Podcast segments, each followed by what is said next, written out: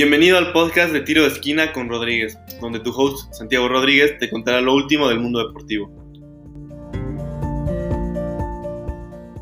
Hola, gracias por escucharme. Hoy les platicaré un poquito acerca de lo que pasó en este Gran Premio de Bélgica. Eh, previa a la carrera pudimos ver cómo Carlos Sainz tuvo problemas con su coche y tuvo que abandonar este Gran Premio. También en las prácticas nos sorprendieron los dos hombres de Renault, Daniel Richardo y Esteban Ocon. Richardo que sobresalió en, casi todas las prácticas, también en la calificación, entonces emocionaba, nos emocionaban los dos Renaults para la carrera, pero bueno, la carrera terminó con un Lewis Hamilton que terminó en primer lugar como nos tiene acostumbrados, en segundo terminó Valtteri Bottas y en tercero Max Verstappen, una alineación que ya tenemos muy recurrentemente, pero en cuarto lugar terminó Daniel Richardo, Daniel que terminó a tres segundos de Max Verstappen, haciendo una carrera increíble, y a 22, 22 segundos adelante del quinto lugar que fue su compañero de equipo Esteban Ocon, que al final logró quitar la quinta posición a Alexander Albon, que estuvo con ella la mayor parte de la carrera. Entonces Albon terminó en sexto, en séptimo terminó Lando Norris, octavo Pierre Gasly, que lo nombraron como el piloto del día, teniendo una carrera impresionante. Luego en noveno Stroll y en décimo Checo Pérez, los dos coches de Racing Point que tuvieron una carrera muy mala, sobre todo por la estrategia de Checo Pérez.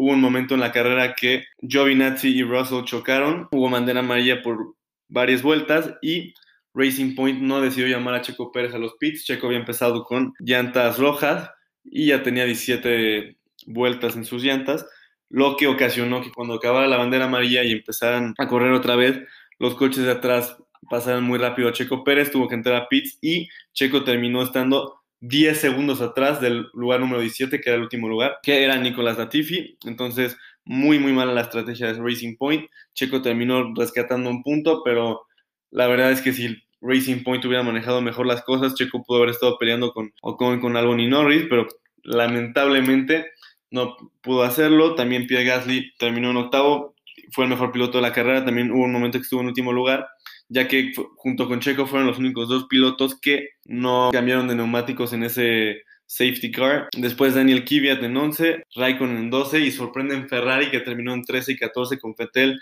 en 13 y Leclerc en 14. Tuvieron problemas durante toda la carrera. Leclerc tuvo problemas en las rectas, no aceleraba al igual que otros coches. Fettel que igualmente tuvo muchos problemas con los neumáticos. Y bueno, eso termina con la carrera. Vamos a ver cómo van los standings de pilotos y constructores. En primer lugar, obviamente, va Lewis Hamilton con 157 puntos. En segundo lugar está Max Verstappen con 110. Tres puntos arriba de Valtteri Bottas, que está en tercer lugar. Luego, cuarto lugar, ya muchos puntos abajo, está Alexander Albon, que está haciendo bien las cosas.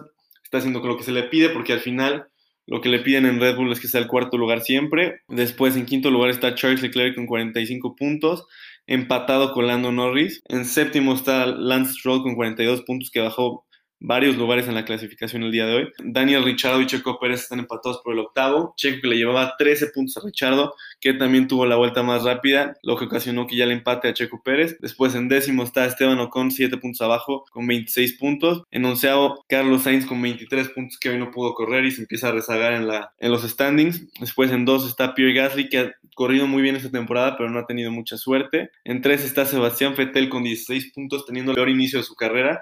16 puntos en siete carreras es un número muy, muy bajo para el piloto alemán. Después en 14 está Nico Hulkenberg con 6 puntos que ya no va a correr, es el piloto que sustituyó a Checo Pérez mientras él tenía coronavirus. En 15 está Giovinazzi con 2 puntos, Kvyat con 2 y Magnussen con un punto. En el fondo de la tabla se encuentran Raikkonen, Grosjean, Latifi y Russell, que no han sumado ningún punto esta temporada. Pero pues bueno, vamos a ver qué pasa la próxima semana.